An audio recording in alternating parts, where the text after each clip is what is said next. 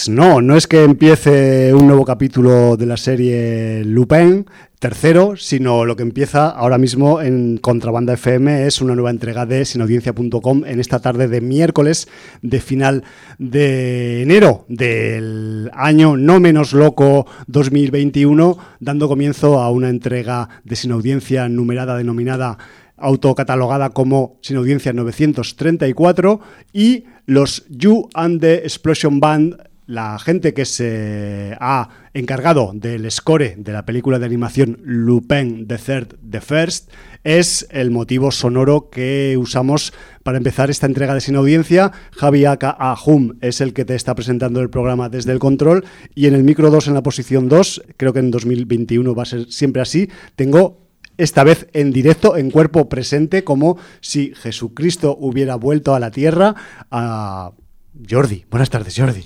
Buenas tardes, has dicho de cuerpo presente y parece que esté finado aquí. Como hablábamos de las historias de la morgue hace unas semanas, ¿no? Tu cuerpo está aquí presente, tu alma también, que lo sepáis. Igual debería haber dicho lo del alma también. Pero bueno, que nos enfrentamos a una nueva entrega de Sin Audiencia cargadita con algún que otro estreno, con series que no paran, como los ventiladores en verano de emitir capítulos a chorro, y alguna que otra cosa que vamos pescando de la red, porque a veces los estrenos tardan en llegar y nosotros nos anticipamos a los estrenos incluso, aunque sea por unos meses.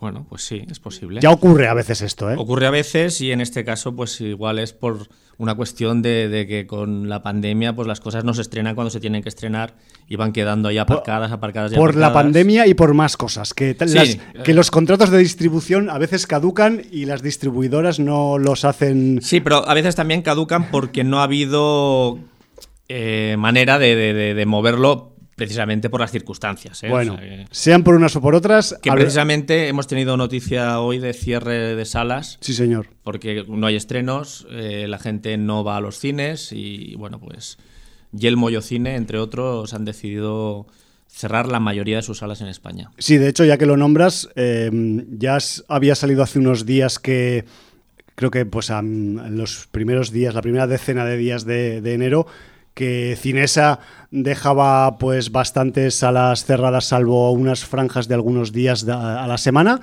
Y, esta semana pues eh, ha aparecido la noticia con Yelmo que solo deja abiertas sus salas de Madrid y de Las Palmas. El resto de, salas Yelmo del Estado pues parece ser que van a estar durante 15 días clausuradas. Y luego la, la, cadena O Cine, que también es otra cadena de multisalas que hay por varios puntos del estado, pues también anda eh, con restricciones y, a partir de hoy pues creo que solo va a haber algunas salas abiertas de Ocine en Madrid, Barcelona, Tarragona y Castellón. Hablo de las provincias, ¿eh? porque esta cadena tiene muchos cines en sitios que no son capitales, pero también tiene muchas salas en la parte del norte de la península y esas, todas esas están un poco pues eh, abocadas a un cierre preventivo. Así Debo decir que, que Ocine es, eh, son mis salas eh, multicine de verano, porque yo el verano en Canet de Mar, Canet de Mar tenía cine propio, ya oh. hace muchos años que lo cerraron, como 20 o 25, y entonces pues la esa parte del Maresma, la posibilidad de, ver cine, pues es en el Ocine Arange, que son cinco o seis salas, esas pequeñitas multicines, y es donde pues podemos ver cine durante el verano. Es una verdadera lástima, es, un, es una hecatombe para el sector, todo se ha dicho, y simplemente yo, yo solo quiero animar desde aquí, desde nuestra humilde posición, pues a que las salas hagan lo posible por mantenerse abiertas. Entiendo que para una mega estructura como son una cadena de cines es más complicado que para una sala pequeñita que actúa de forma independiente, pero nosotros queremos todas las salas, no queremos solo algunas. No solo eso, o sea, es muy comprensible el enfado del mundo de la cultura con la última de nuestros gobernantes, ya. que ha sido que considerar los meetings políticos para las elecciones que hay en Cataluña probablemente el 14 de febrero porque los jueces, si muere más gente por contagiarse votando, no pasa nada porque interesa al gobierno central que el exministro que no ha hecho nada en la pandemia, pues ahora gobierna en Cataluña. Hablaremos de política hoy. Yo no, no, pero las cosas se han de decir, ¿no? Vale, vale. Entonces... es que yo, yo, pienso que también eh, la democracia está por encima de la salud también, pero bueno, no sé. Sí, la democracia está por o, debería estar a la, a la par. la democracia está encima, por encima de la salud, pero quiero decir, si, si se pueden hacer las elecciones más tarde, cuando ya haya un porcentaje de población vacunado más alta, pues quizá fuera mejor. Pero en cualquier caso, lo que eh, ha enervado al mundo de la cultura no ha sido la fecha de las elecciones, sino ha sido que se considere un derecho fundamental de las personas acudir a un mitin político rompiendo el confinamiento municipal. Esto es un poco jeta. O sea, tú para ver un mitin político de cualquier partido puedes irte a cualquier parte de Cataluña rompiendo el confinamiento municipal y en cambio, para ver cualquier espectáculo de teatro, de cine, concierto, no. O ir al monte a pasear. O... No, pero ya no, ya no estamos entrando en, ir al monte a pasear, ¿vale? Ya, ya, estamos entrando. Cero monte. Eh, claro, estamos entrando en, salas de hospitalet que a lo mejor no llenan porque la gente de Barcelona, que está a tres calles, no puede cruzar esa frontera imaginaria en cualquier caso, hasta la pandemia, donde se han hecho reales. Claro. Eh, gente que hace obras de teatro en Barcelona y gente de Cornellá, Badalona, Hospitalet, eh, Santa Coloma no puede venir al teatro a Barcelona. Tal cual. Ningún día de la semana, eh, recordemos, ningún día de la semana. Eh, bueno, pues estamos hundiendo la puta cultura que ya en este país, pues pagando el 21% de IVA, etcétera, etcétera, ya, estaba bastante hundida, porque además los gobiernos de turno, sean de un signo político u otro, porque que, a mí me digan que los socialistas son de izquierdas cuando quieren un rey en vez de ser republicanos, cuando eh, mm, están con los bancos y el IBEX 35 a muerte, deben una fortuna para financiar sus campañas, pues que sean de izquierdas, yo no lo veo. Son metafóricamente. Exacto. Entonces, ¿qué pasa cuando gobierna la derecha o la más derecha? Pues eh, lo que pasa es que la cultura son unos rojos de mierda que eh, no se merecen vivir y que agradecidos tienen estar de las subvenciones que les damos como migajas. Entonces, claro, eh, bajo esta, digamos, etiqueta... Sí, dualidad. O... Sí, pues evidentemente... Mm, pues en la pandemia el mundo de la cultura lo ha pasado fatal y ahora ven que para ir a un mitin político, que además, ¿quién va a ir a ver a esa gentuza? Que, que, que, no nos dan más que disgustos. Totalmente. Que cuando los elegimos no cumplen nada de lo acordado y encima se ríen en nuestra cara robando a manos llenas. O sea, ¿quién va a ir a ver? Pues los voceros que ellos mismos pagan. Porque eh, luego resulta que, con un autocar y un bocadillo y tal, ellos se llenan sus mítines para que por televisión no salga que están vacíos, pero que, que, no, que no nos cuenten películas. Eso es un derecho fundamental, ir a un meeting. Las películas las contamos aquí. Exacto. Pues vamos a dejar ya este tema porque. nos calentamos. Yo es que no quiero. No, nos, calentamos, pero.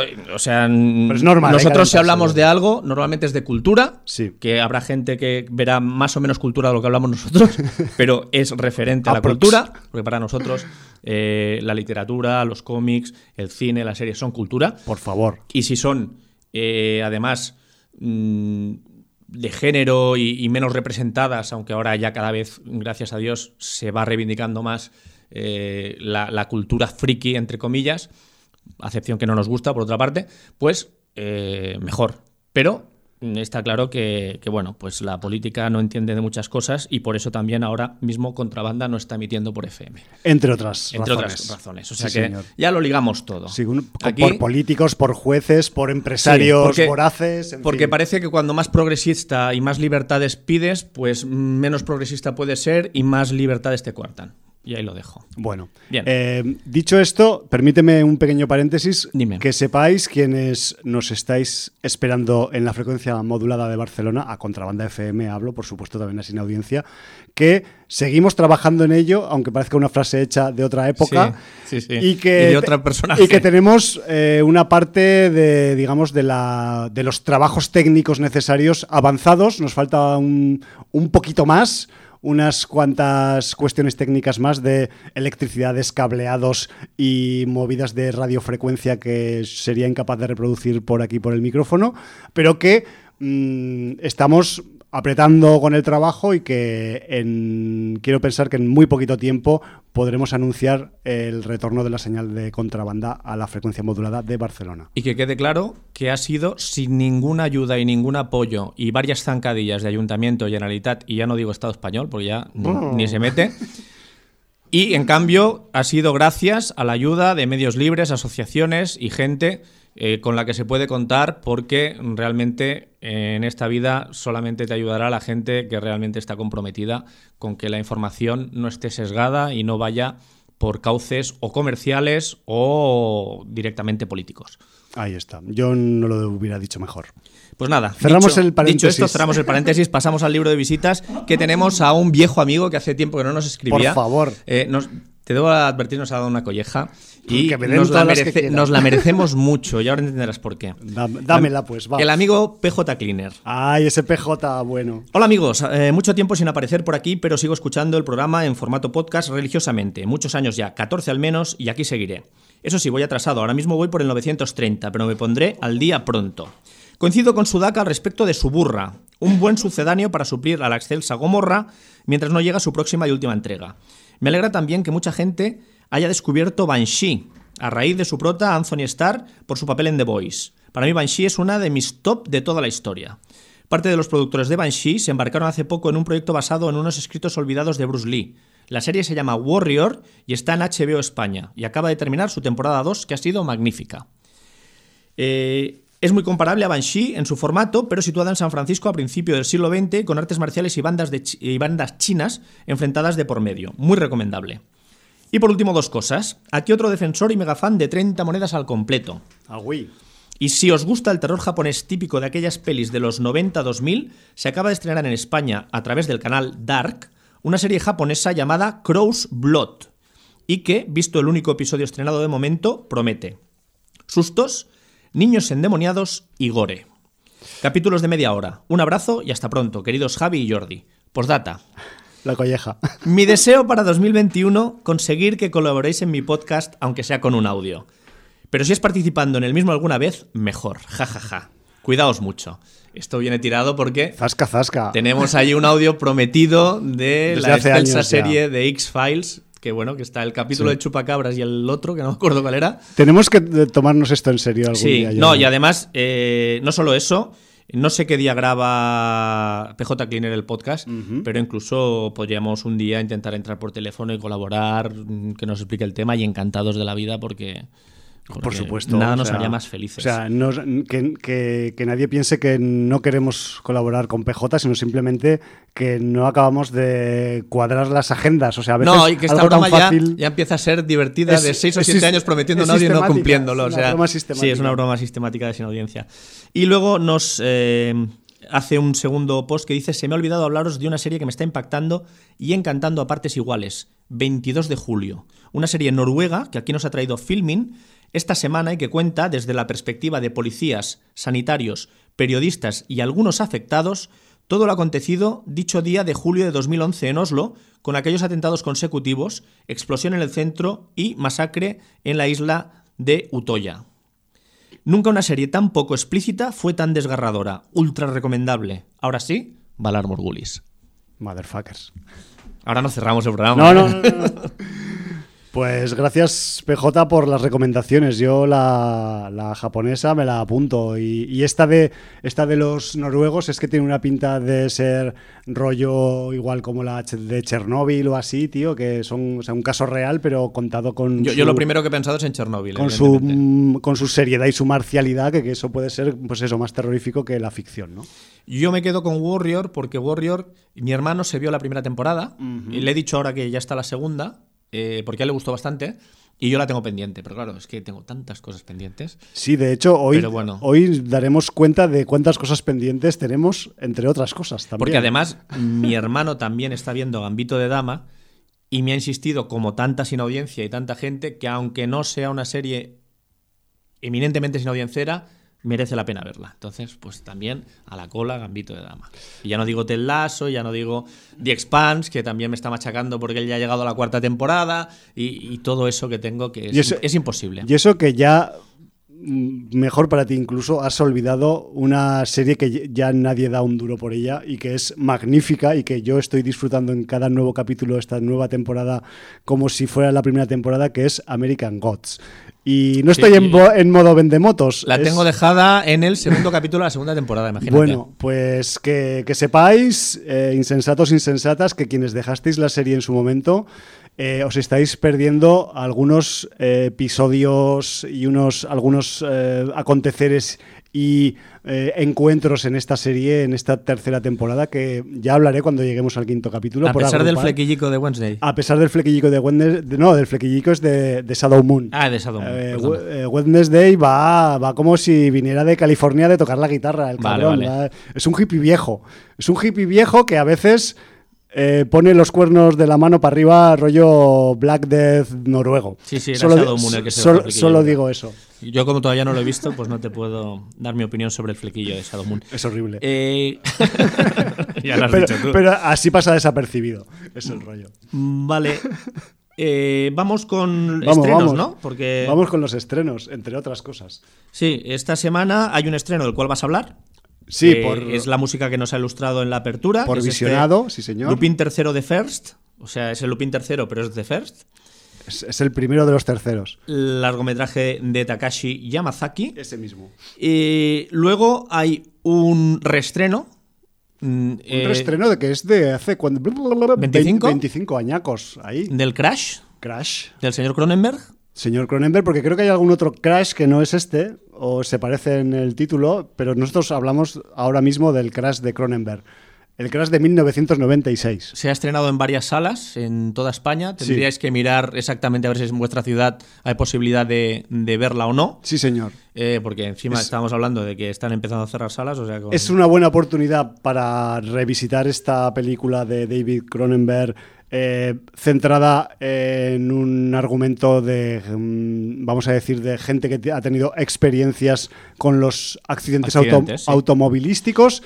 La historia no os quiero contar mucho, está basada en la novela del mismo título del I.G. Ballard y yo os quería comentar que eh, pues es a Contracorriente Films quien trae el reestreno 25 años después de Crash a las pantallas de, de España y con una versión restaurada que se estrenará. Habrá, tendréis que mirar cada una, cada uno en vuestra, en vuestra ciudad, en vuestra comunidad, a ver si hay alguna afortunada, pero hay eh, unas 45 salas en todo el país que van a tener Crash eh, revisitado y que sepáis que en al menos cuatro que yo tengo aquí apuntadas en la nota de prensa, cuatro de las ciudades en las que se y salas donde se va a estrenar, reestrenar Crash, va a haber un coloquio posterior en algunos de los días señalados que os voy a comentar ahora. Os lo digo un poco por encima y luego ya vosotros investigáis en vuestra ciudad o donde os toque.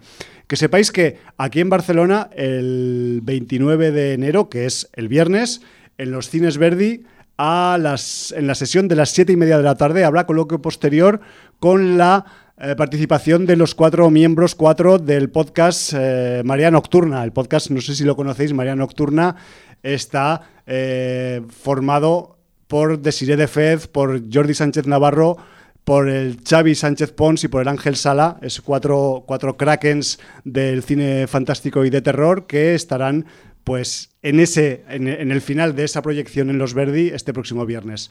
Esto en Barcelona. En Donostia, San Sebastián, también el viernes, en los cines Príncipe y en la sesión de las seis y media, habrá un coloquio posterior con la Participación de nuestro querido, estimado y amado Josemi Beltrán, director de la Semana de Cine Fantástico y de Terror de San Sebastián.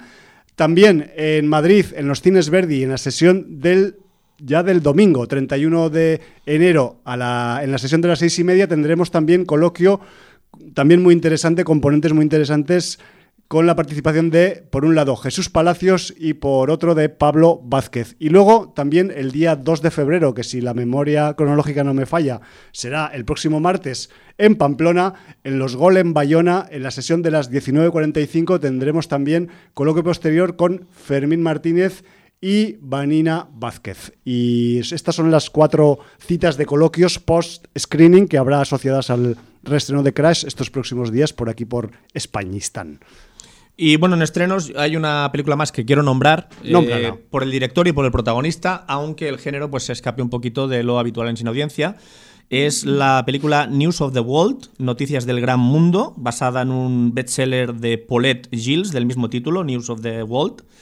Está dirigida por el señor, eh, director británico, si no me equivoco, Paul Greengrass, que yo solamente por lo que me hizo disfrutar en la segunda parte y la tercera parte de la saga Bourne, ya lo tengo en un altar. Espectacular. Eh, y protagonizada en el papel principal por el señor Tom Hanks.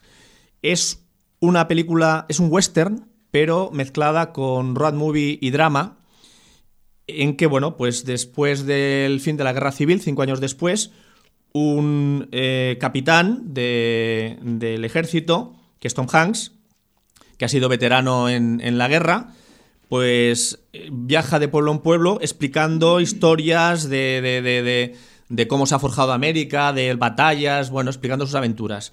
Y por unas circunstancias, eh, conoce a una niña de 10 años que fue secuestrada seis años atrás por una tribu india, la tribu Kiowa, y se forja una relación entre la niña y el viejo capitán. Ahí lo dejo, 120 minutazos. Eh, y bueno, pues noticias del gran mundo. Por si queréis ver otro tipo de película, pues que sepáis que también viene en los estrenos de este viernes. Muy bien, pues para estar en el punto tan chungo que estamos, en cuanto a estrenos y cosas de exhibición cinematográfica y tal, hostia, por lo menos un poquito de vidilla le estamos dando, al menos desde nuestra pequeña parte de aquí del programa. Muy bien, pues eh, ¿Vas a ir con el estreno de, esta Lupin III? Me temo que sí. Te lo digo porque, como yo también he visto el primer capítulo de la serie Lupin de Netflix. Tenemos que explicar esto antes, pues. Sí, hay que explicar quién, era Arsène Lupin, Lupin, Arsène Lupin, Arsenio Lupin, ¿no? Sí, Arsenio Lupin en eh, español. Que es, es un, una, el protagonista de unas novelas de detectives del escritor francés Maurice Leblanc, que si no me equivoco era coetáneo de Sir Arthur Conan Doyle. Por ahí más o menos, sí. Y eh, él creó, pues, eh, el personaje de Arsène Lupin. Literario, vamos a decir. El personaje literario, como, Sherlock Holmes, que es un personaje literario, porque hay alguna gente que como sabe que, que se ha hecho el museo en el, Baker Street, ¿no? ¿Es? Eh, ¿Baker Street es? Sí, o si no, es esa, bueno, si no es esa, es la de al lado, vale, que pues está en el centro. Hay gente que cree que, Sherlock Holmes existió de verdad, ¿no? Porque como está la casa, museo, con, en Londres, con todas sus cosas y tal. poca broma, yo es que... Te digo yo que hay gente que cree firmemente que existió Sherlock Holmes. Quizás existió alguna persona parecida al Sherlock Holmes de los libros en la realidad. porque eh, Conan Doyle en algo se tuvo que basar. Sí, pero, yo me refiero que cuando van, a visitar la casa museo hay guiris, que bueno, guiris, yo cuando voy a, Londres soy guiri también, ¿eh? Y yo. Pero que, que sí, que sí, que, que, bueno, pues piensan que no es un personaje literario. Entonces, bueno, pues hasta el punto de que Maurice Leblanc le propuso varias veces a Conan Doyle eh, hacer crossovers, aunque en la época no se llamarían crossovers, pero bueno. Hubiera estado de genial. De hecho, guionistas, ¿qué esperáis a, para hacer un crossover? Conan Doyle no le quiso dar los derechos de ah. Sherlock Holmes para hacer. Y entonces eh, él hizo alguna novela con el título de Axel Lupin y. Me lo invento, ¿eh? Por ejemplo, Sherlock eh, Solmes. Para, para, hacer, sí, para hacer una variante que no le pidiera Conan Doyle derechos claro. y él poder hacer un, crossover a su gusto con el personaje, porque recordemos que si bien eh, Sherlock Holmes era un investigador que, luchaba contra el crimen, Arsène Lupin es Lupin, es un ladrón de guante blanco, sí. pero que eh, su vida está basada en el robo. Y, en, en, el robo con criterio. Sí, ladrón de guante blanco, ya lo hemos dicho. como el fantasma de la pantera rosa. Más o menos. Eh, sin, herir o matar a nadie, sin causar daños a, terceros. Y al poder ser eh, robar cosas u objetos. Sí, un poco Robin Hood. A gente que no va a notar su falta. Lo que pasa que, mm, digamos que en vez de robar a los ricos para a los pobres, roba a los ricos para quedárselo él. Bueno, es que él en origen era pobre. Bueno. Entonces, Toma justificación. este personaje, eh, ya digo, de la literatura francesa, pues claro, el, predicamento que tiene en Francia es brutal. Y, se han hecho pues varias adaptaciones de eh, tanto en películas como series de televisión en Francia, ¿vale? Pero curiosamente, mm, no se sabe muy bien por qué, eh, le cogió a los japoneses una adoración al personaje de Arsène Lupin o Lupin, sí, señor. que hizo que se creara una serie de manga que creo que la, la creó Kazuhiko Kato, eh, el autor de Monkey Punch, entre otras. Sí. Eh, Sí, bueno, Monkey Punch era como su, su alias de, de autor de manga. Pues hizo el manga de Lu- Lupin III, ¿no? Lupin Sí, III. Exacto. Y, y luego pasó a ser, pues también, una, un anime. Una serie de Una animación. serie de animación, luego un- películas. Películas que me parece que la más 70. famosa es El Castillo de Cagliostro, puede ser. Caliostro, sí, o un Sí. nombre parecido a Caliostro. Eh, bueno, pues eh, todo basado ya en un Lupin contemporáneo, sí. porque era la tercera generación. Era como el nieto el del, nieto del, del, original. del Arsène Lupin original, ¿vale? Francés, sí. Eh, voy cambiando de Lupin a Lupin porque no sé cómo pronunciarlo. o Bueno, sea, ya me perdonaréis. Pero Lupin- así tenéis las dos versiones: la francesada, que no francesa porque no tengo ni puta idea de pronunciar, y la castellanizada. Y- y la de aquí. Sí. Bueno, pues entonces eh, ha seguido esta senda, el- la herencia literaria de- del personaje de Lupin. Súper curiosa, por cierto. Por un lado en Francia y por otro lado en Japón. En Japón, ahí, en Japón llegamos a este largometraje que va a hablar Javi ahora sobre él porque tuvo la ocasión de verlo en Donosti o Sitges. Eh, estuvo en los dos, yo lo vi en Donosti. En Donosti. su defecto.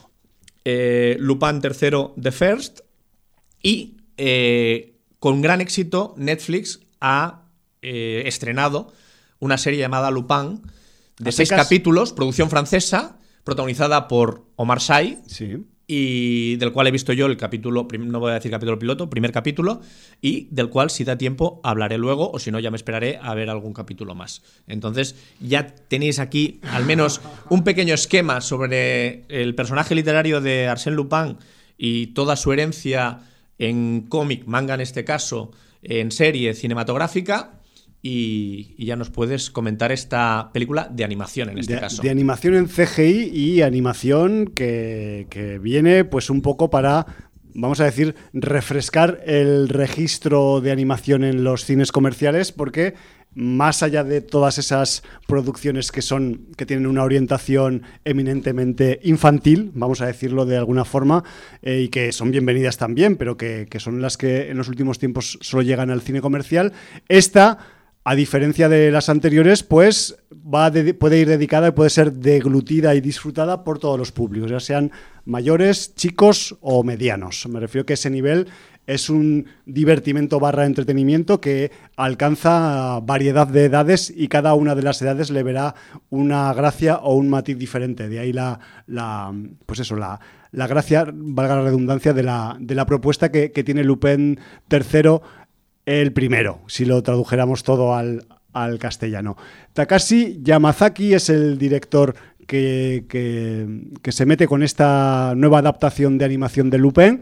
Y este director, para quien haya podido ver alguna de sus anteriores obras, ya sea con actores reales o con más animación, tenemos también, por ejemplo, eh, pues que, este señor Yamazaki pues hizo las dos partes de Parasite, la Parasite japonesa que se pudo ver en festivales como hace 5 o 6 años, en Sitges al menos estuvo, que también casualmente era una, era una doble película con, con actores y actrices reales, pero también estaba basada en un, en un anime. Me refiero que a ese nivel, pues el, el señor eh, Yamazaki siempre anda con los dibujos arriba y abajo. Luego también ha dirigido Space Battleship, Battleship Yamato o eh, Stand By Me Doraemon, la primera, y creo que este año o el año que viene va a sacar ya la segunda.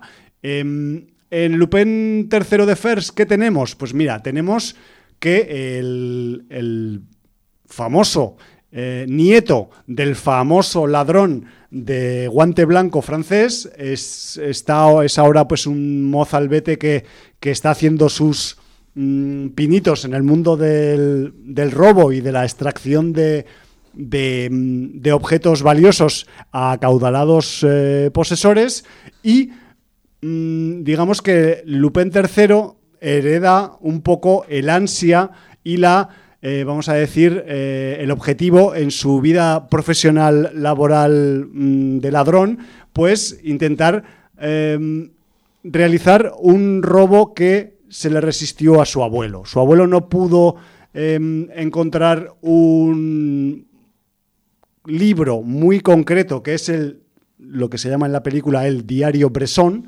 Bresson, en francés también, me refiero que estamos todavía con el rollo del francés también, aunque la película sea japonesa. Y em, el joven Lupin pues mm, va a poner todo su empeño con sus asociados habituales del, del manga y del anime, personajes que ya conocemos si habéis visto alguna otra producción de Lupin en, animación o la habéis leído y eh, pues eh, echará toda la carne en, el asador de sus habilidades como ladrón para intentar conseguir, primero, encontrar dónde está ese diario Bresson que a su abuelo se le resistió y una vez lo encuentre intentar arrebatárselo a sus propietarios. Este es un poco el, inicio, la punta de la mecha que que, tiene esta película de, animación en, CGI.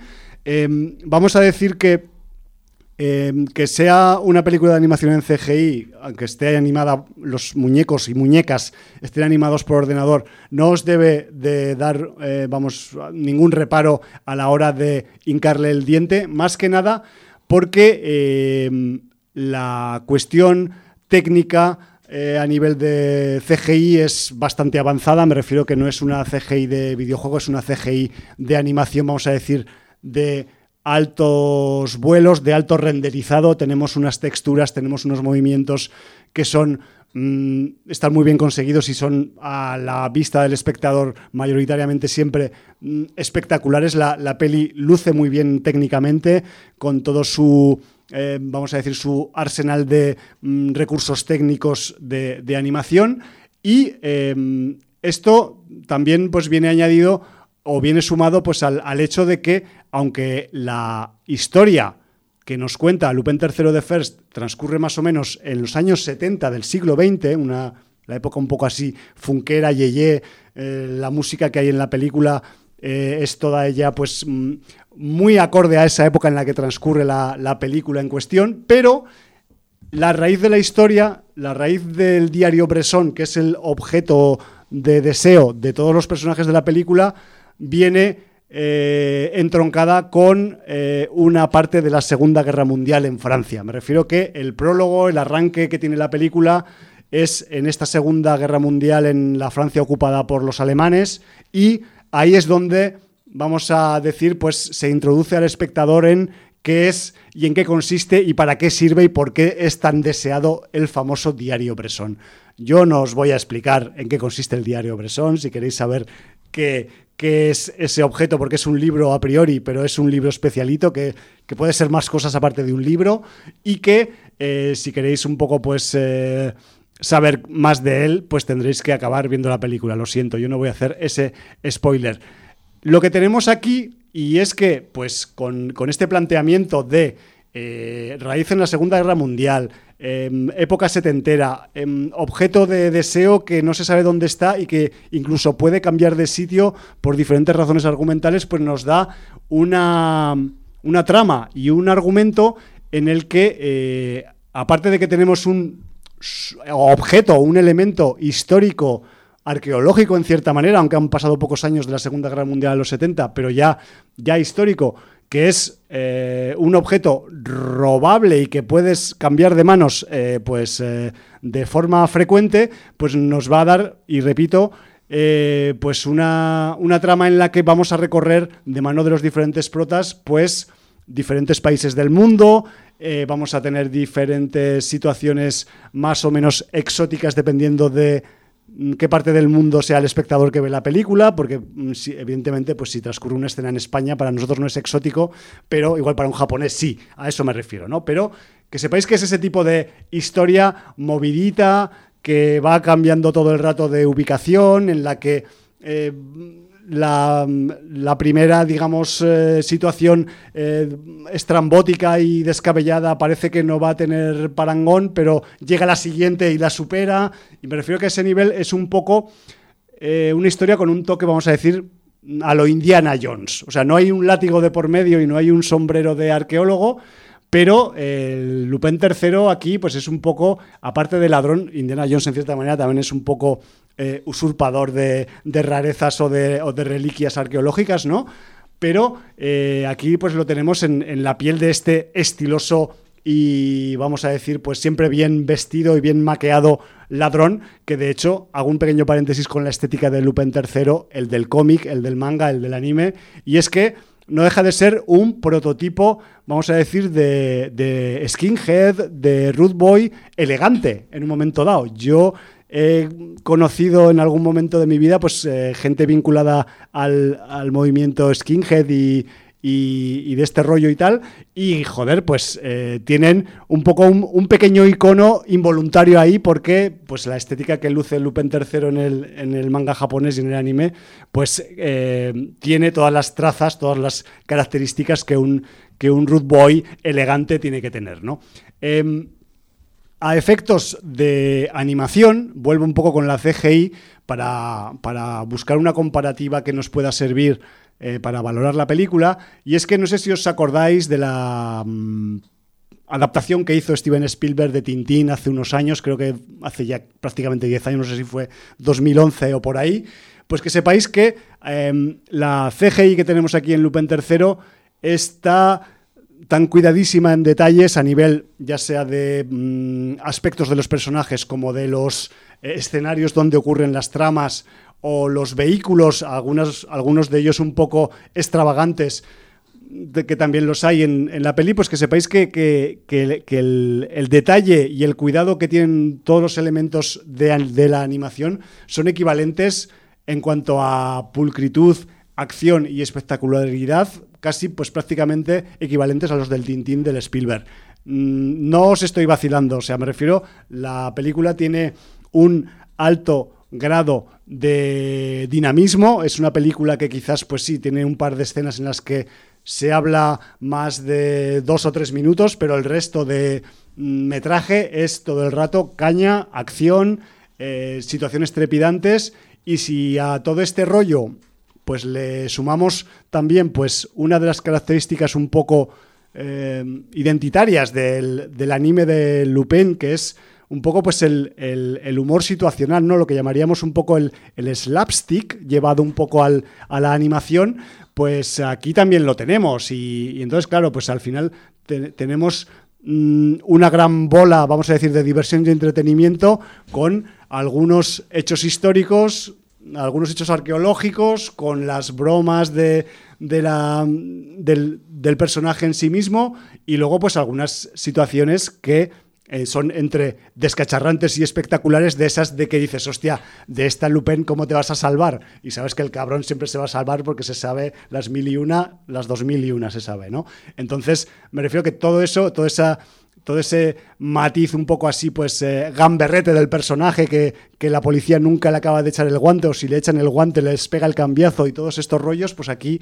está muy buscado, está buscado de una forma muy original y, joder, que, todo ello pues acaba dándonos un acabado muy digno, muy disfrutable y vale que no inventa nada porque nada de lo que se cuenta aquí mm, pues eso surge de la nada, todo tiene alguna referencia de algún sitio, pero como vehículo de diversión y entretenimiento, repito, para todos los públicos, a partir de ocho años yo creo que así o nueve ya un niño puede ver esta peli tranquilamente y, que además, pues eso, pues eh, es, es cañera, siempre con, ese, con esa dualidad moral que tienen las, las series y los, y los mangas de Lupin, que, claro, es un ladrón, pero es un ladrón como con buenas intenciones, ¿no? Que, que eso a veces mm, a algunas cabezas les hace un poco, pues eso, entrar un poco en colapso, ¿no? O, en cortocircuito y, bueno, pues aquí mm, no deja de hacerlo porque además alimenta un poco esta, esta aura de dualidad que tiene el personaje, lo cual tampoco se ha dulcificado o suavizado para públicos occidentales o cosas de estas. Así que yo lo pasé muy bien y recomiendo para un momento así de, mm, vamos a decir, entretenimiento ligero, pues un buen vehículo. Lupin tercero de First. Y para que veáis la... Quiero hacer dos apuntes. Eh, primero, la, serie de Lupin de Netflix eh, he dicho que tiene 5 o 6 capítulos. No es cierto, tiene 10, pero lo han estrenado en dos mid-seasons. Vale. En dos partes. Entonces, de momento solo hay disponibles, no sé si 5 o 6. Vale. Y luego en dos bloques, pondrán, sí, eh, el segundo, que no sé si será de 5 o de 4, hasta el 10, ¿vale? Eh, y para que veáis lo que decía, la importancia en Japón del personaje de Lupin, deciros que quien dirigió en televisión los 14 primeros episodios en 1968 Hace días ya de Lupin III fue el señor Hayao Miyazaki. Sí, señor. Que luego fue el que hizo el, el- el largometraje del que hablaba antes, Lupin III, El Castillo de Cagliostro, Exacto. en el año 79, cuando todavía no tenía su estudio Ghibli famoso. Se Está- considera que Nausicaa del Valle del Viento, del 84, es la, primera película de estudio Ghibli como tal. Esto O hace sea, eso, una década antes o más. no, 79 a 80. No, no, lo de televisión del 68. Vale, por Pero eso. eran capítulos de televisión. Vale, vale. Pero la película de Lupin III, Castillo de Cagliostro, del 79. Ujú, Cinco vale. años antes que Cinco Nausicaa. Sí. Y luego ya pues vinieron eh, Castillo del Cielo, Totoro, sí. Nicky, la aprendiz de bruja, Porco Rosso. Porco Rosso, qué grande Porco Rosso. Prefiero ser un cerdo que un fascista. Eh, mm, me tatúo la frase. Bien. Pobre- eh, Pobres fascistas. En fin. Que se jodan. Bueno, eh, con esto dejamos el tema de Lupin, porque Sí. yo creo que voy a esperar, porque además un- una de las cosas que es importante en el personaje de Lupin, sea un admirador que lo suplante, sea el nieto de Lupin o sea quien sea, es la capacidad mortadelesca, por ponerle un, Total. un, un- un afiche, un- una definición eh, de aquí, Un objetivo. la eh, capacidad de disfrazarse Total. para poder realizar sus robos. Y en el primer capítulo de la serie, debo decir que esto es lo que más llama la atención. La carencia absoluta de disfraz y que Omar Sy eh, haga lo que hace sin caracterizarse de ninguna manera. Simplemente con ingenio. En- No, pero no con ingenio. O sea, exponerse de forma pública con su propio rostro y, Sí, su- sí, sí. y- y sin ningún tipo de, de- de afiche, de, de peluca, de mm, estrafalaria vestimenta, etcétera, etcétera. No sé si esto variará en el resto de capítulos, pero de momento el- esta cara descubierta del primer capítulo llama la atención. Claro. Ahí lo dejo porque por eso Rompe mejor- un poco, ¿no? A lo mejor me espero a la mid-season para comentar la- lo que es la serie. Bueno, que sepa la gente que la estamos, la estás un poco ahí ya analizando. Sí, no, hombre, el, el primer capítulo lo tengo bastante claro. Y bueno, pues eh, ya hablaremos en profundidad. No vamos Muy a dejar bien. el tema Lupin por ahí. Sí, porque además como tenemos tanto de qué hablar, no importa que lo retrasemos un poquito. Correcto, tenemos un- la, famosa película que tendría que haber venido hace tiempo, Ay, ay, ay, ay. que no se estrena, no se estrena y no se estrena. Y Y, al de, final y de hecho la hemos visto sin que se haya estrenado. La hemos visto sin que se haya estrenado y eh, va, va a tener estreno en una plataforma en concreto o un canal de, de plataforma en Estados Unidos. Creo que en España vendrá también alguna, pero estamos hablando de, una, de un proyecto y, si quieres, Jordi, empezamos hablando un poco de, de, las, de los tiras y aflojas que ha tenido el proyecto hasta que ha acabado en nuestras retinas, al menos. Y es que y estamos hablando, pues, de la una de las últimas, porque no es la última, porque como ha pasado ya tanto tiempo, el hombre ya se ha metido en otros rollos.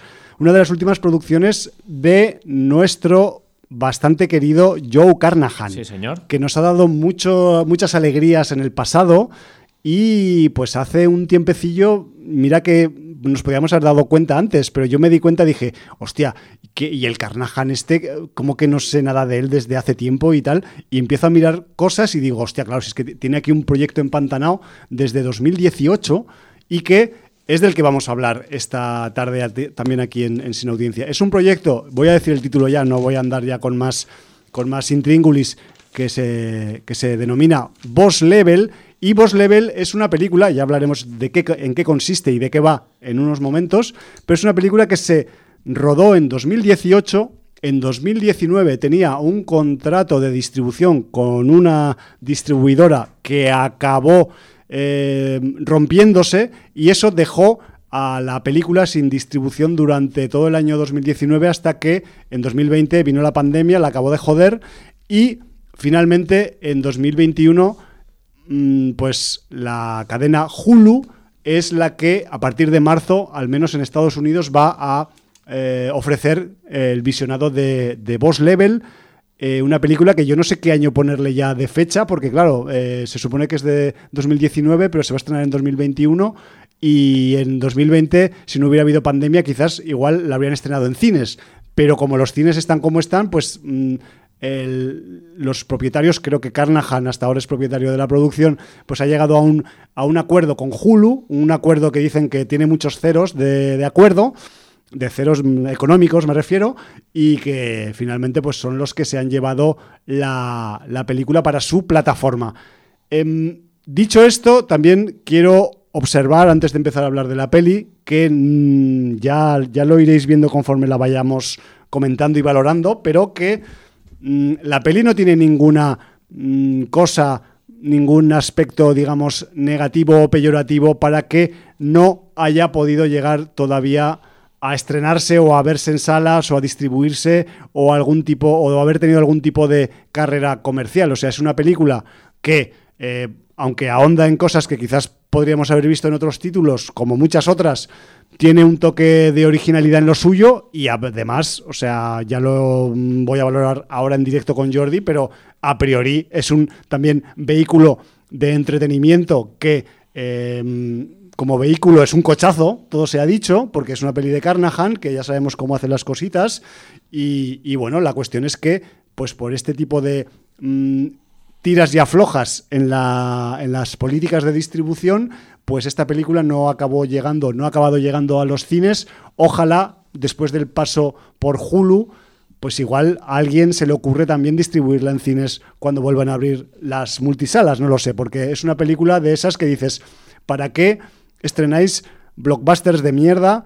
teniendo este blockbuster potencial macarra, divertido y gamberro también en cierta manera. Entonces, pues bueno, em, a partir de aquí vamos a empezar a hablar de Boss Level, una de las últimas producciones de el señor Joe Carnahan. Recuerdo Ases Calientes, eh, Infierno Blanco, la adaptación al cine del equipo A y otras tantas más que tiene el hombre en su, en su haber y que pues en este, en este 2021, muy a su pesar, pues viene con, con esta Boss Level. ¿Te parece, Jordi, si hablamos de la sinopsis de Boss Level? Es complicado hablar de una sinopsis como esta, ¿eh? Sobre todo, sobre todo porque no sabes hasta dónde contar. Mm, bueno, es, que se, te explica en, el, minuto uno prácticamente. y en el tráiler me temo que también te explican bastante. Sí, mm, realmente aquí yo diría que, que, Carnahan ha hecho un mix, para que nos entendamos. la película tiene mucho de videojuego, bajo una premisa de ciencia ficción. Tiene, digamos, un corazoncito de videojuego. Tiene un corazoncito. Bueno, ya el título ya lo dice, ¿no? Sí. Entonces. y, la, y, la, intro, las primeras. De hecho, vais a notar, cuando pongáis la película a funcionar, en el caso de que la vayáis a ver, los logos de todas las coproducciones, coproductoras que hay en la película están pixelados, rollo 8 bits. Solo digo eso. Sí, sí, sí.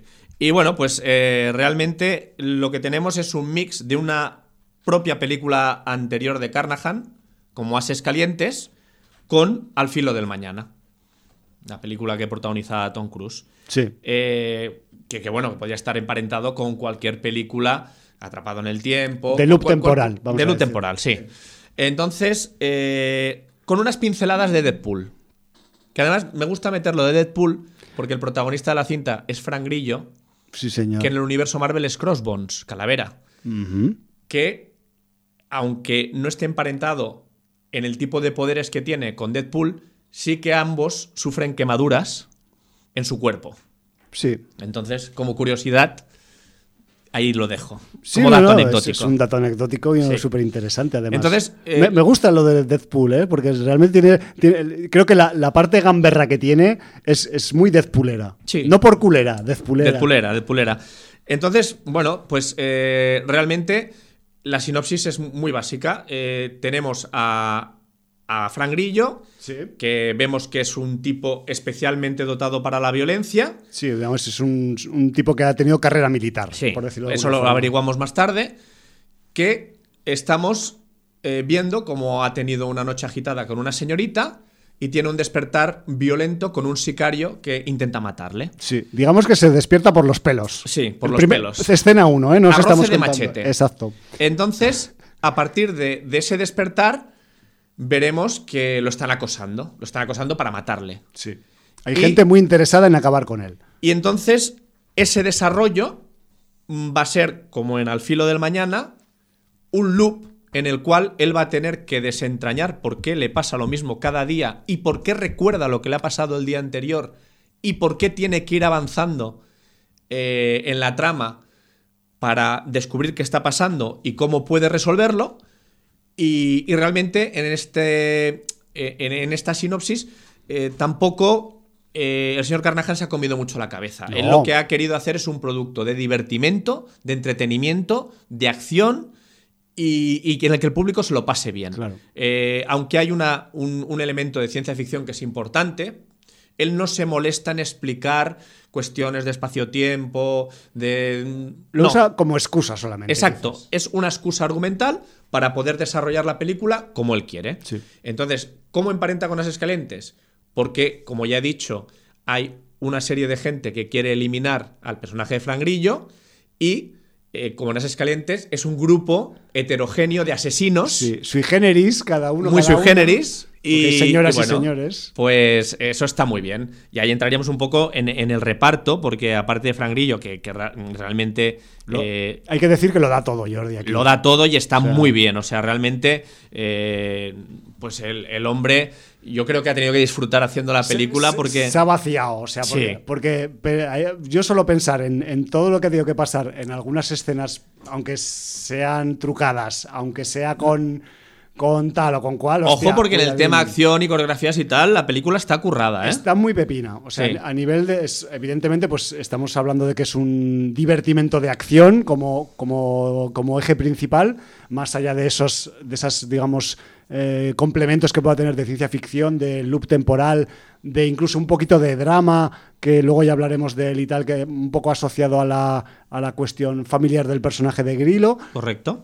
Pero realmente, pues eso, es una, es una película que es caña todo el rato. Y es una película en la que, pues, imaginaros que os despertáis cada mañana y os despertáis justo un instante antes de que alguien os quiera matar y después en el caso de que esquivéis a ese primer intento de ataque mortal, pues viene otro y luego otro y luego otro. Solo es la primera piedra en el camino de, de, un mar de guijarros. Hasta que descubres cuando ya te has despertado unas cuantas veces, decenas de veces así, pues que igual deberías empezar a cambiar tu comportamiento o a aprender de lo que ya has hecho en otras eh, en otros despertares anteriores, anteriores para intentar un poco avanzar en el día, porque hay días que ni, que ni pasas del desayuno, así es la cosa. Entonces, claro, ya os podéis imaginar que esta premisa o estos mimbres pues puestos en la hábil mano de Joe Carnahan, pues es todo un, es un a ver, festival. Eh, yo no esperaba Es un festival, la película es un festival. No esperaba menos de él, pero es un festival. Es un festival, la película es muy disfrutable. Como decía en el reparto, aparte del, señor Frank, Grillo, tenemos al señor Mel Gibson y a Naomi Watts como nombres importantes Poca broma, y con caché. ¿eh? Pero tenemos allí un sector oriental con Michelle Yeoh, con Ken Jeong, con Selina Lo, que tiene un personaje muy simpático. Ey, apuntar esto, apuntar a Selina Yo es... Selina Lo. Lo, perdón, sí. Eh, ella es una de las asesinas, vamos a desvelar. Y además deja claro que lleva una espada china, cuidado, no lleva una katana. No, no, no, o sea, todo esto viene de la China continental, nada de las islas de, la parte asiática de allá, sino que además... Eh, su personaje, que a mí se me ha quedado ya grabado, se llama Wang Jin. Sí, es que se te queda grabado. Y aparte, cada vez que realiza una, misión, pues eh, tiene, digamos, tiene un par de mm, cuestiones características que marcan su acción. Sí, señor. Una es verbal y la otra es situacional. Eh, cuando lo veáis me entenderéis. Estoy hablando de forma críptica, lo siento entender. Sí, es una de las, de las gracias recurrentes de la película. No, y está muy bien. Y, aparte, o sea, em, el personaje de, de, la, de esta Selina Lo, pues eh, llega un momento en el que tiene que mm, poner sus eh, habilidades como espadachina, a, nunca mejor dicho, lo de espadachina, a al límite de sus, de sus capacidades y vaya tela. O sea, me refiero que una de las partes más guapas de, coreografías y de acción que tiene la peli, pues están relacionadas con este personaje que maneja la espada china como, vamos, como si fuera una extensión de su brazo. O un cuchillo de untar mermelada. O sea, igual que tú de fácil en, untas la mermelada, ella usa la espadachina para hacer todos los destrozos que te puedas imaginar y más. Ojo que hay gente muy torpe que cuando unta mermelada se le cae la tostada de la cara de la mermelada, se le cae el cuchillo. O se corta el dedo, se pincha el pie. bueno, cortar el dedo, yo normalmente para. Se lo erosiona. No, para, para untar la, la margarina en la mermelada, utilizo cuchillo plano, digamos. Eh, cuchillo que no corta, romo. cuchillo tipo romo, paleta. dicho, sí. Tenemos la eh, espada china y el cuchillo. A mí el cuchillo de, filo para untar eh, mermelada no me Eso es jugar con peligro. Aparte de que es inútil. Sí, aparte de que es bastante inútil, porque es mucho más fino, acaba en punta y entonces se te cae todo. Bien, pues hecha esta salvedad culinaria. Sí. pues decir que la película yo la he encontrado muy entretenida, muy fresca, muy divertida. Pasa en un suspiro. Eh, y yo no entiendo que haya tenido tantos problemas de distribución. O sea, claro, eh, lo que decíamos antes, la pandemia en el tramo final puede haber afectado, pero estamos hablando de un proyecto que viene de 2018. Claro. Y, que bueno, que es un poco. Y que tiene nombracos en el. Nombre, claro, y que, evidentemente. reclamo publicitario. Carnahan es, un director importante. Eh, Mel Gibson, Naomi Watts, Frank Grillo no son actores de segunda fila. bueno, o sea, no sé. Yo, y viendo el resultado final de la película, pues una película muy disfrutable. O sea, evidentemente no es una película de Oscar, pero también ha de haber producto de entretenimiento puro y duro. y este lo es. No te creas tú que si los Oscars fueran de otra forma, esta se llevaría algún Oscar, ¿eh? sí, ¿no? Pero bueno, los Oscars no son como eh, queremos nosotros. Y, bueno, pues eh, yo la recomiendo. Mm, de lo más divertido que he visto últimamente yo reconozco, Jordi, en la pequeña pantalla en este caso. siempre no, presumo, me lamento de que me cuesta reírme con las cosas en la vida, en las películas, en las series, y esta en concreto, pues tiene su, no voy a decir tres o cuatro, media, voy a subir media docena de puntos, de puntazos, que dice que no se me escapó la risa floja, tío. Y eso que es una risa que, que no es fácil de sacar porque no es por una gracieta, es por una situación que tiene que ver pues casi siempre con el humor negro extremo, pero que te acaba de, mira que tenemos experiencia, porque te acaba un poco, pues eso, eh, soqueando y que te saca esa, esa risita de, que no esperabas en la situación, ¿no? No sé si sería correcto decir que es una película muy chentera. De alguna manera, yo no sé si el señor Carnahan ya con las escalientes, eh, pues de alguna manera tiene esa influencia.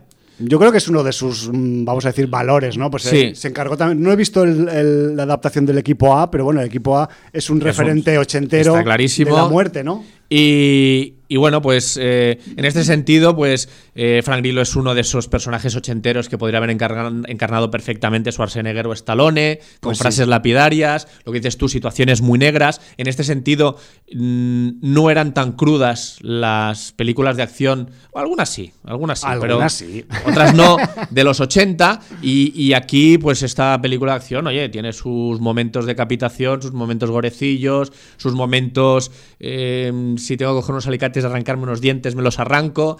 O sea, que en, este sentido la película va servida y no le hace ascos a soltar un, poco de sangre cuando es no, no, no, y de, ¿eh? y de, gente que sea igual un poco, pues eso, pudiente con el tema de las escenas complicadas. Aquí, pues, eh, tiene lo que dices tú, o sea, lo, lo, del tema, vamos a decir, de los dentistas siempre da mucho mal rollo, pero tiene otras, tiene otras también, y me refiero que, que están bien buscadas y bien y bien eh, distribuidas dentro de la, de la trama. Contra todo lo que pueda parecer, yo también quería decir que, por igual que he dicho del, del Lupin al respecto de la CGI, o sea, el hecho de que sea un argumento basado en un loop temporal que ya os puede sonar, que podéis considerar que puede ser repetitivo, sobre todo cuando en el argumento os estamos contando que el personaje debe aprender con las diferentes experiencias, que es un poco también, creo que lo que pasaba con Tom Cruise en la del espacio. Pero me refiero que a ese nivel Mm, la narración y la fragmentación de hechos y la reiteración de algunas escenas, algunas veces nos las muestran de una forma, a veces de otra, a veces por arriba, a veces por abajo, no acaban siendo excesivamente repetitivas. Me refiero que son, están bien llevadas, están, se han distribuido con una cierta, digamos, eh, un cierto criterio de compensación para que no sean aburridas o demasiado reiterativas, evidentemente tiene que haber reiteración porque la película va de eso, pero que no se eche para atrás el concepto reiteración porque mm, la reiteración el Carnahan la lleva muy bien y, hace, hace una super demostración. porque además, eh, lo que dices tú, caer en la reiteración es peligroso porque puedes aburrir al espectador, a la espectadora, y entonces él, él lo sabe eh, sobrellevar con el sentido este del humor tan negro y con con pequeños eh, matices en las situaciones, de manera que siempre eh, tengas un aliciente para, seguir la narración. O sea, no se hace pesada en ningún momento. Sí. Sí, sí. Yo simplemente por, eh, por em, así, pues por conceptualizar en global y tal, pues diría que lo, he pasado muy bien. El, meollo temporal no me ha causado ningún tipo de, mm, vamos a decir, de contratiempo como espectador. Me refiero que que, lo he recibido con agrado y lo, he, y lo he disfrutado, a pesar de que, también lo decimos, la reiteración llega a unos niveles bastante elevados dentro de la trama, pero la trama lo necesita porque lo han escrito así el guion. Pero, eh, por otra parte, eh, sí que igual a mí, y entiendo que es importante en la trama porque esto enlaza con, lo, con la cuestión del principio que hablábamos de que eh, tiene Boss Level una, una, pequeña, un pequeño corazoncito de videojuego ochentero, ¿no? Sí, hay, un, homenaje constante al GTA. Total. Al GTA y a otros. Y a otros, pero al GTA muy explícito. O sea, el momento, digamos, eh, aterrizaje en la calle, la eh, escena que pasa y la. Bueno, es, es GTA absoluto. Es GTA total y además GTA que se puede eh, con las diferentes intervenciones del loop, pues variar en diferentes ocasiones. Me refiero que, pero a lo que iba yo con el, con el tema del alma eh, videojueguil, que la tiene y que es muy explícita y que no se oculta en ningún momento, también eh, lo que quería comentar es que lo que a mí igual me, pesó un poquito dentro de la peli, dentro de todo este mm, mare magnum de acción, loops, em, vamos a decir, humor negro, y un final que no sabemos hacia dónde va a llegar, pues la inclusión del pequeño factor del drama infantil. Hay una parte del, argumento que, trata en torno pues a, la, a, la, familia que el personaje de Frank Grillo pues no, no ha podido dar cuidados y que tiene que ver pues con un niño. Tenemos un niño en la trama. Entonces, había algunas partes de las del niño que a mí reconozco que, eso es un tema complicado que a mí muchas veces se me, se me, acaba cruzando en las películas. Sí, lo que pasa es que Pero entiendo si le tienes que dar una motivación al personaje. Claro, es ahí donde entra la razón para mm, darle al hum con la sartén en la cabeza y decirle, tío, es, es necesario. No sé si en tanto grado o en menos grado, porque eso ya es, supongo que cada uno lo valora de una forma, pero evidentemente esa pequeña parte de drama tiene que tener eh, cabida aunque sea un poquito para eh, que la motivación argumental quede cerrada. Porque si no hubiera quedado todo como demasiado gratuito y, simplemente como puro divertimento y fiesta de las bragas. Es que el grado de sacrificio que tiene que hacer el personaje de Frank Grillo es brutal si no tienes un objetivo. Claro. Entonces, aquí, claro, yo te digo como padre. Claro, ahí está la diferencia. Que, evidentemente el condicionante es altísimo. Tú que no eres padre, pues evidentemente, pues te da un poco igual. Entonces, eh, desde, desde, el punto de vista eh, paternal, yo entiendo perfectamente eh, la motivación. Bueno, pues que sepáis que existe ese, mm, ese pequeño matiz, vamos a decir, de réplica de, por parte del Hum, pero que es solo mi, mi réplica, ya está. Que la película yo creo que quitando esa parte... Tampoco es un lastre. No, no, no, porque aparte profundiza en el tema del videojuego también asociado a esta parte de la trama. La escena, la, la, parte de la trama donde sale el tierno infante eh, transcurre en un. Bueno, es, un pequeño spoiler, pero no, pasa nada por decir dónde pasa. Pues dilo, porque total. Eh, se lo van a imaginar. Es, un salón de videojuegos. Se lo van a imaginar. Entonces, eh, bueno, pues ya el guiño completo está hecho. Sí, sí, sí. Bueno, pues que sepáis que mm, si queréis os podéis esperar a marzo a que Hulu estrene la película por ahí, pero bueno, igual que la hemos podido ver nosotros en el Internet, en, las vastas aguas de la red, porque la red tiene océanos inmensos que nunca acabaremos de navegar completamente, pues que sepáis que también pues hay copias de Boss Level por ahí ya circulando en, modo pues eh, alegal, vamos a decir. Y que, bueno, que son completas y que, y que aparte, pues eh, quizás deberíamos igual comentar también pues que la, la parte de la ciencia ficción, pues no hay que, vamos a decir, Mm, darle demasiado peso porque es una excusa argumental porque, hemos dicho al principio. porque aunque tiene pues eso ahí, digamos es, el motor de la cuestión vamos a decir del loop temporal. Sí pero no, no, van a refrendar ninguna teoría no, van, no, no, no, se meten en complicaciones de ningún tipo. Necesitan una excusa argumental para explicar el porqué del loop y, ahí lo dejan. Sí, va va a haber pues una, vamos a decir, una, mm, un refrendo de este, de este concepto dentro de la película a nivel tecnológico y a nivel un poco de efectos especiales. Visual, sí. Pero aparte de eso, pues digamos que funciona solo como, como detonante de la acción, un poco por decirlo de alguna Correcto. forma.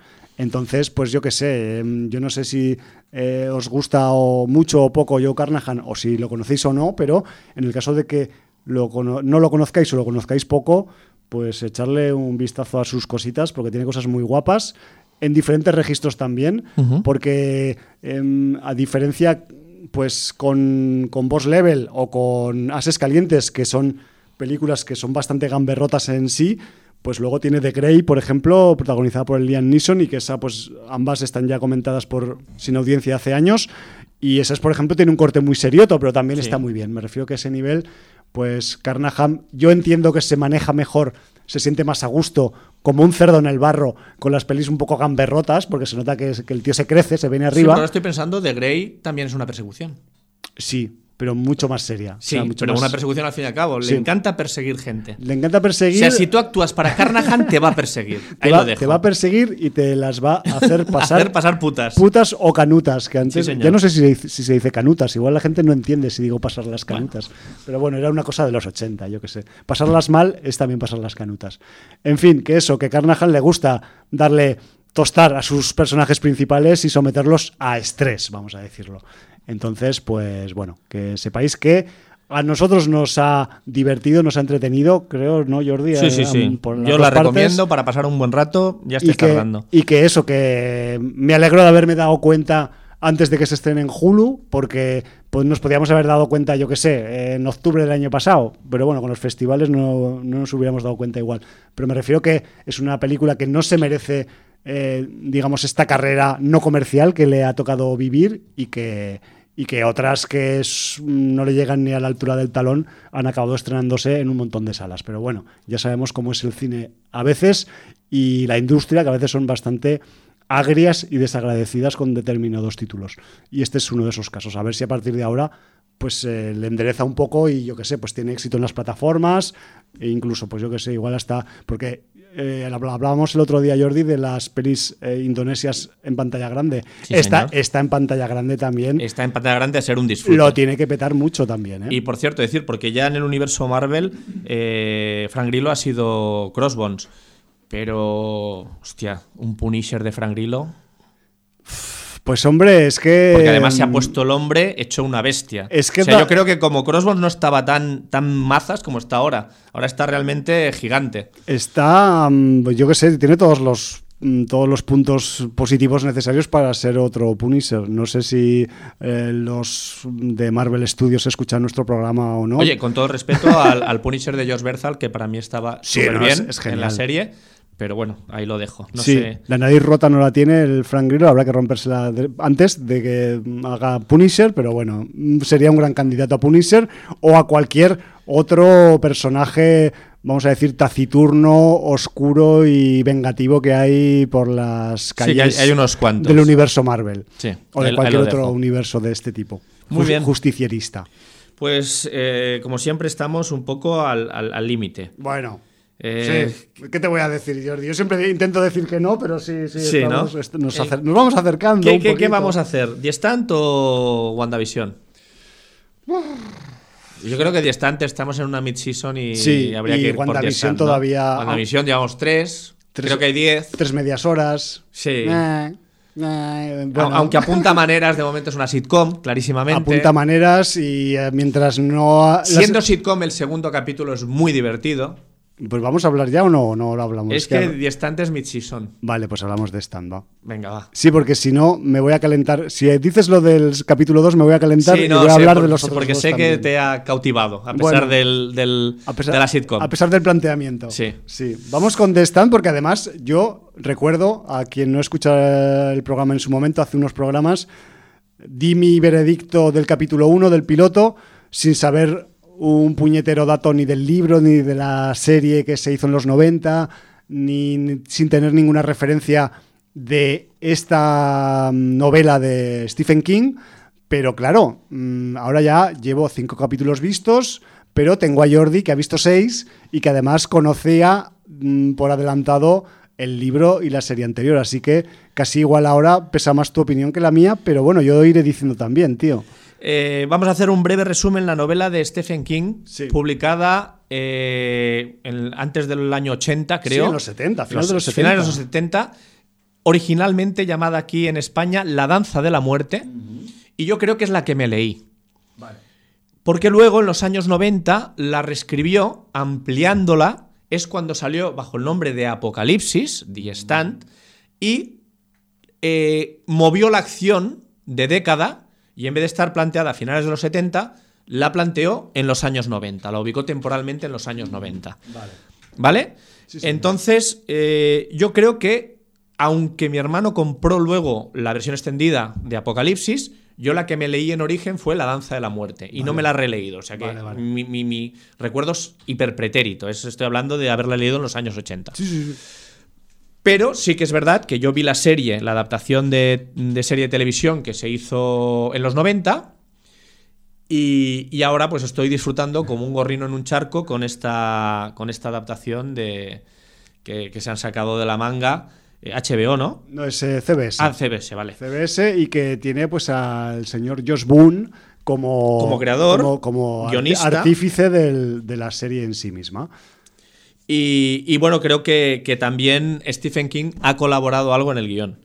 Eh, a ver, em, yo creo, o sea, a estas alturas, de con cinco capítulos vistos, pero seis emitidos, eh, creo que puedo decir que estoy eh, flipando bastante con la serie. Me refiero que, a pesar de mi desconocimiento inicial, el planteamiento que hace aquí de este, vamos a decir, Apocalipsis un tanto sui generis, pues la verdad es que es, flipante eh, a cada paso de descubrimiento que se produce por parte del espectador.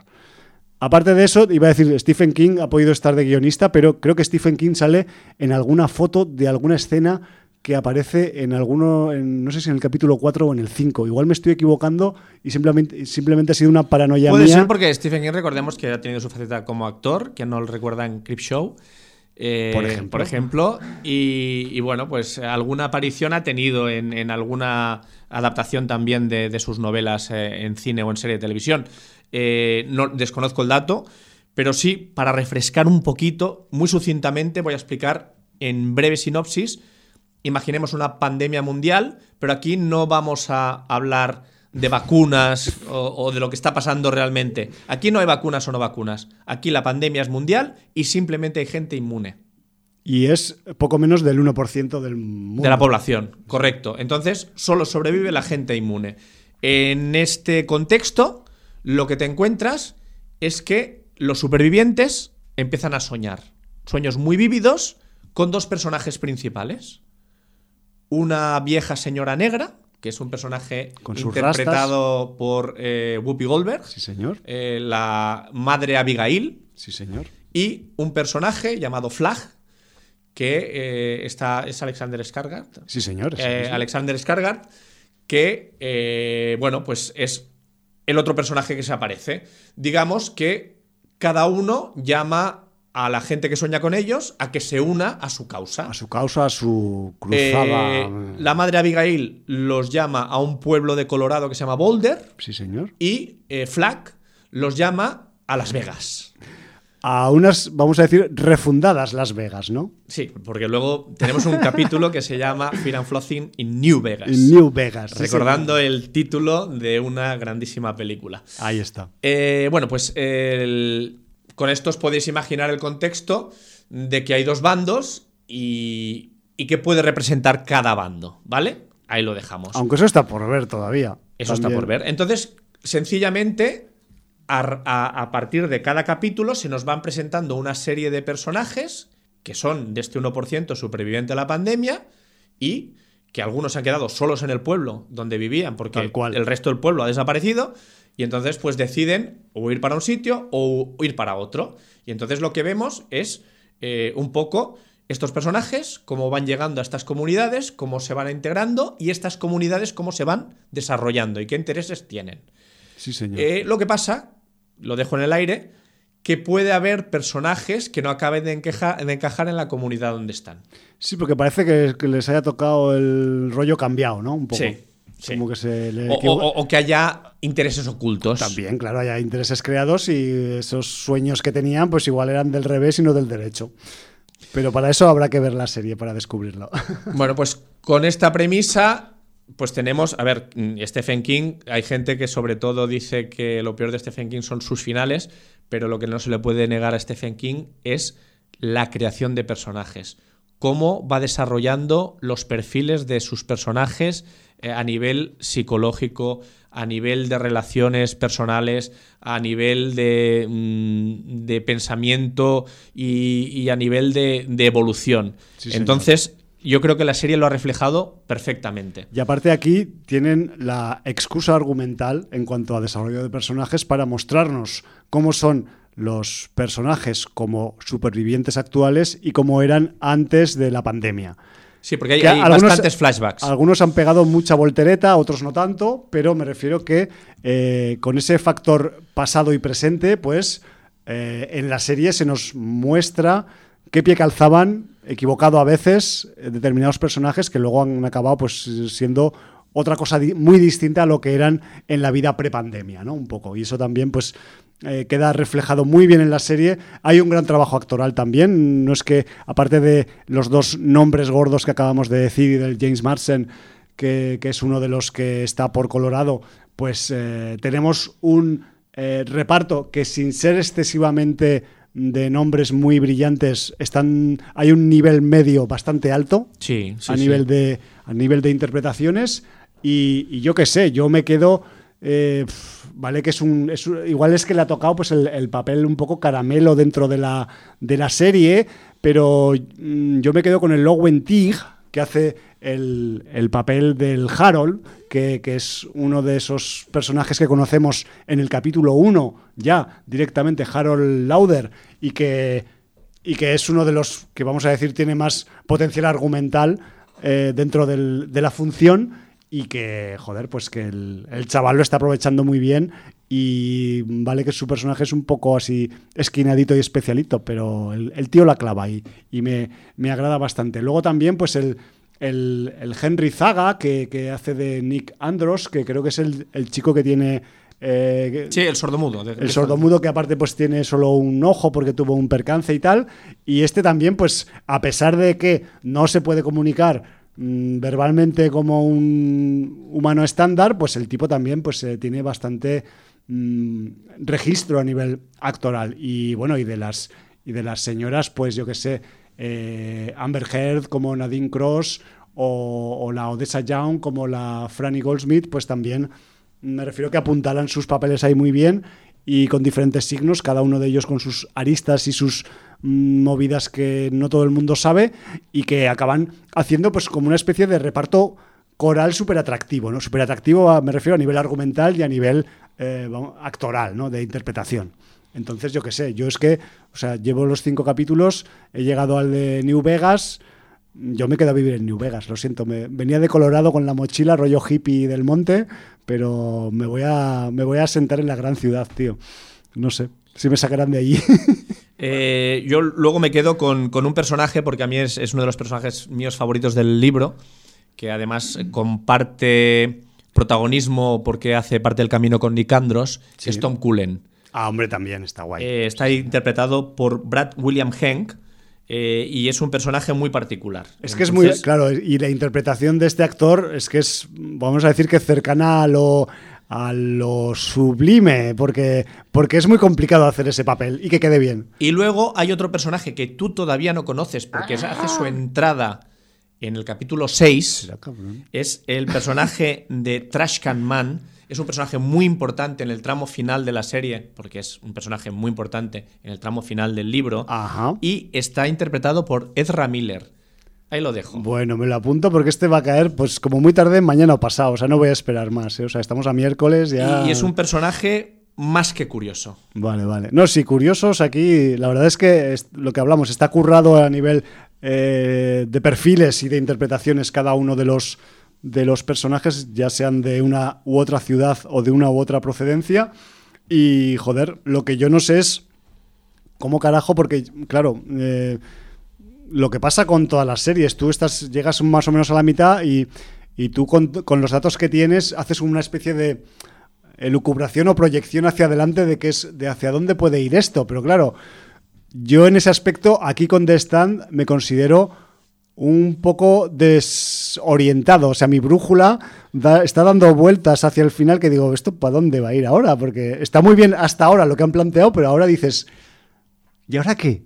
Espero que esté a tono de lo anterior. A mí no me van a dar la sorpresa porque yo sé Ya, ya, ya. hacia dónde va a ir, pero eh, está, está muy bien planteada, eh, el desarrollo de los personajes está muy bien llevado, eh, musicote además, porque Sí, hay, por hay favor. capítulos que tienen mejor musicote que otros, pero hay algunos donde la música es sublime. Hombre, el 5, El 5, Por- este miedo y asco en New Vegas, quizás New Vegas es una ciudad muy musical también. Sí, o sea, eh, estoy hablando de memoria, pero abre con el Is Not Unusual de Tom Jones, le sigue Lick It Up de Kiss, luego no sé qué tema de Elvis y cierra con el Don't Fear the, the Reaper de Blue Oyster Cult. O sea, Sí. con eso tenéis Están una idea de, de la música que le están metiendo a la serie. Suspicious Eh, Minds creo que era la del... Suspicious Mind, la de Elvis, sí. Pues eh, claro, es que mm, sabemos que el señor eh, Stephen King es un hombre mm, que le encanta el rock, el, folk, la música contemporánea americana.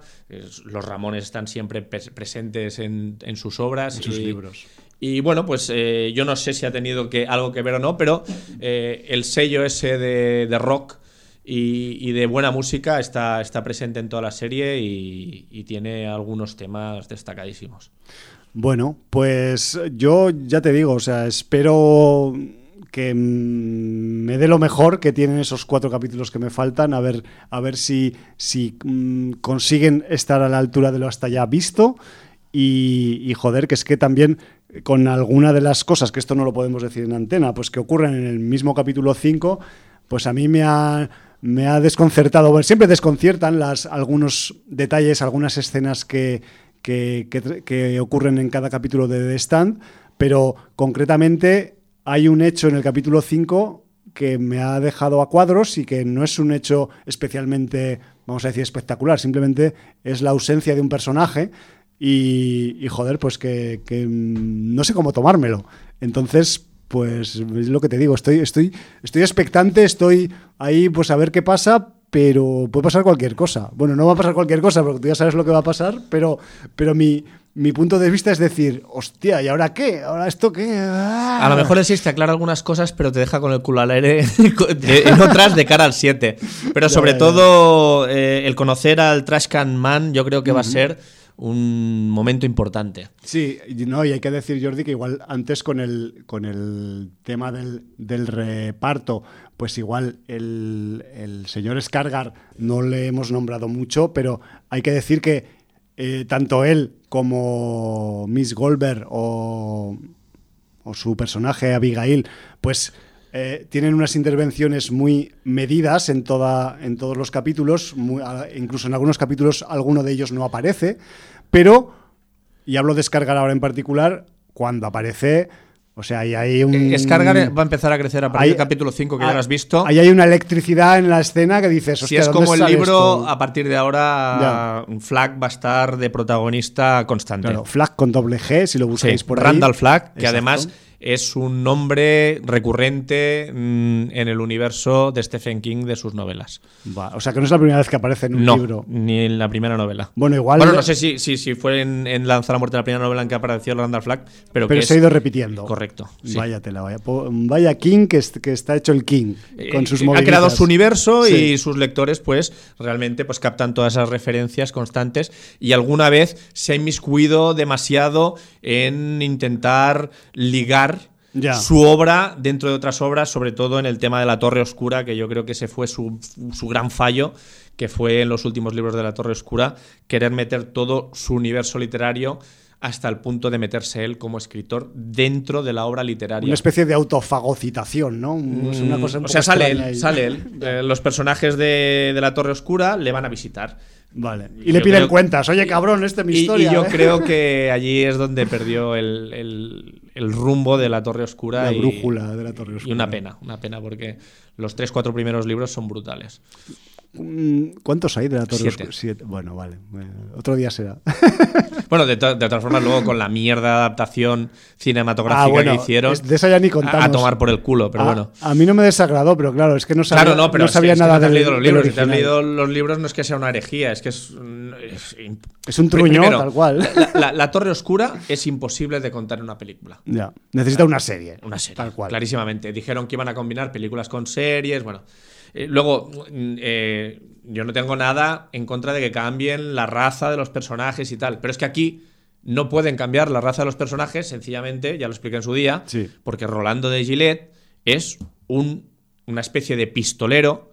Bueno, de hecho, una especie no, es un pistolero en un mundo, no, no, no un, un western como el que conocemos, pero en, en- en otro mundo, eh, que además es blanco, porque además hay unas connotaciones racistas en la novela, porque luego en el grupo que le acompaña va a haber una persona negra, que Con la- además con la que va a tener roce. con la que va a tener roce, van a haber momentos de racismo, no solo del blanco al negro, sino de la negra al blanco, constantes, sí, porque sí. además eh, el personaje es una negra que va, Deta o Deta Williams, que va en silla de ruedas y que tiene doble personalidad. Ajá. Y entonces, con una personalidad, pues es la mejor compañera del mundo, y con la otra personalidad es una psicópata Ya. total y absoluta que constantemente se está metiendo con Rolando por ser blanco. O sea, se lo digo. Es que, Jordi, todos estos parámetros eh, que ahora se denominan políticamente incorrectos para venderse en una película del cine comercial, pues claro, eh, No, pero- pero cuestan. a, a- a mí, lo Yo- que de alguna manera. O sea, no, no lo justifico, ¿eh? porque claro, a mí me eh, gustan las eh, cosas crudas. Las cosas se desvirtúan completamente. O sea, es, como sí, si sí. ahora coges Asterix y en vez de galos, pues los haces bretones. Por ¿Qué dirían los franceses? Sí, sí, sí. No sé, o sea, además dicen, es, "Oye, es- pero- es- es un. O los haces hispanos, un pueblecito de Cádiz. Un pueblecito de Cádiz que, que- que aguanta las tropas romanas. Que van a aguantar, hombre. Bueno, pues. Con todos pues, los respetos, ¿eh? Claro, eh, y, y en vez de en una marmita, pues eh, son son la- la- la- las recetas mágicas, unos chocos fritos. O rebujito. O rebujito, pues ya está. Entonces, a ver, que estará muy gracioso que sea una adaptación, pero no será lo que era. Entonces, Es otra cosa. La, la adaptación de La Torre Oscura fue nefasta. Y lo digo como lector de este film. sí, sí, sí. Y entonces, Total. bueno, Queda claro, bien- queda que- bien claro. Que habrá gente que la habrá disfrutado. Pues oye, yo me parece muy bien, pero a mí, pues no. Bueno, y ahí lo dejo. Bueno, pues que sepáis que en el caso de que no os hayáis puesto con The Stand, al menos con los capítulos que llevamos, que nos faltan, pues eso, creo que esta es de nueve, si no recuerdo mal, O sea, me faltan a mí tres y a ti a mí cuatro. cuatro. eh, la serie es también, hoy estamos en racha, totalmente recomendable a nivel de interés, a nivel de expectación, a nivel de originalidad. Más si cabe, si no tenéis relación con esta novela o con la serie adaptada después que hubo en los 90, con lo cual os va a sonar todo a, cero, a primera a primer trago y os va a parecer todavía más extraño, más eh, abigarrado, más desconcertante, que es, que es una de las cosas guapas que tiene, que tiene la serie, ¿no? Que te deja un poco a cuadros, sobre todo en los primeros capítulos, y dices, ¿y, y esto ¿Por qué? dónde va a ir, ¿Y esto no? por dónde va a ir? Pero, o sea, no lo entiendo, pero quiero saber más. O sea, esa, Correcto. te despierta Sí, sí, sí. esa fucking curiosidad del espectador, que eso no lo consiguen muchas series ni muchas pelis. Y, joder, que ya veremos a ver cómo acaba, pero lo han dado hasta aquí es satisfactorio. Luego ya veremos si el final le ponen un lazo rosa en las rastas a la madre Abigail, o yo qué sé, o el Randall Flag se hace vegetariano, que lo dudo que se haga. Pero bueno, me refiero que mm, ya veremos qué Le final pasa a encantar tiene. el tofu. el tofu marinado. En sí, fin. porque si el tofu no le pones algún tipo de Si no- salsa, si no es está- como si te comieras yeso. Si no está marinado, te va a parecer que tienes el COVID. Pero bueno, eso es una broma interna nuestra. Eh, en fin, que, que si, que el- que el- si tenéis oportunidad, que le echéis el diente, el guante a, a The Stand, si no lo habéis hecho ya, porque imagino que habrá muchos de vosotros que ya le habéis metido caña y que, y que está, pues, acorde un poco a las expectativas, al menos Stephen Kinescas, que prometía la serie. Y el Josh Boone yo creo que está haciendo un buen curro y que después de esta y después de hacer los nuevos mutantes que ya lo hizo también el año pasado, pues el tipo va a dejar de hacer pelis de adolescentes y va a hacer género todo el rato, porque le va a pillar el tranquillo. O eso es lo que yo desearía. Pero bueno, y con esto creo que ya lo hemos dicho Sí. casi todo de The Stand, porque lo demás ya sería pues hacer spoilers, que no vamos a hacer. no vamos a hacer. Pues nada, vamos a ver cómo acaba la serie. No habrá más temporadas porque mm, la Es- serie es, es el libro, un ciclo es cerrado. autoconclusiva. Y, y bueno, pues eh, veremos qué tal se desarrollan estos últimos capítulos. Pues es que Nos hemos quedado sin tiempo ya. te, abre el apetito, te quedas sin tiempo, desearías saber más de ese mundo que se ha quedado con, eh, con menos del 1% de la población, porque de hecho sabemos muy poquito más allá de estas dos comunidades, no sabemos qué pasa en el resto del propio país Estados Unidos. Mm, Y ya no digamos en el resto del planeta. Y en el resto del planeta, vete tú a saber. Me refiero que si quisieran hacer spin-offs del- de, de están, eh, están Europa o están Sudáfrica, vete tú a saber que saldría de ahí. Imagínate, ya está en Australia, ya está poco poblada. Joder, está en Nueva Zelanda, encima queda el 1% de población. Sería como una película de esas que, que es, va un tío andando por el desierto hora y media, ¿no? Todo el rato ahí sin, sin que hubiera ningún tipo de motivación argumental. Pues mira, el. Señor de los Anillos. Claro, sí, eso con unos, con unos medianos, ¿no? Con unos tipos así de estatura mediana. Bueno, pues nos marchamos, no nos queda más remedio, nos quedaríamos a hablar un ratico más de Stan y un ratico más de WandaVision, pero entiendo que igual WandaVision pues ya hablaremos la semana que viene. Sí, donde puede que entren otra vez el terror indonesio. Sí, quizás eso lo debemos valorar porque le tenemos muchas ganas y no queremos que se nos enfríe en el tintero como pasa otras veces con, con cosas que nos vienen del- de los festivales o de, la, o, de, o de escenas de terror de otros sitios que no es la, eh, La habitual. occidental o europea y que, y que, bueno, que muy a nuestro pesar nos marchamos. No con pesar, porque nos marchamos con la música de You and Explosion Band, que son la gente que ha hecho el score, que además es un score poliédrico, y aquí aprovecho un poco para decir la mía, eh, de Lupin de Third the First, y que mm, más allá de ese toque de big band de jazz, de free jazz que hemos escuchado al principio, en la banda sonora hay registros que son funkeros, jazzeros, melódicos, hay algunos de suspense, hay algunos cercanos al terror. Me refiero que You and Explosion Band eh, han tocado unos cuantos palos dentro de una misma banda sonora y mm, yo ahora os voy a poner, pues, eh, si antes hemos escuchado el tema el theme from Looping the Third, pues ahora vamos a escuchar un tema que se llama, esto lo tengo que decir en carrerilla Jordi, porque si no, no lo digo. Dantai Samako Otsukida.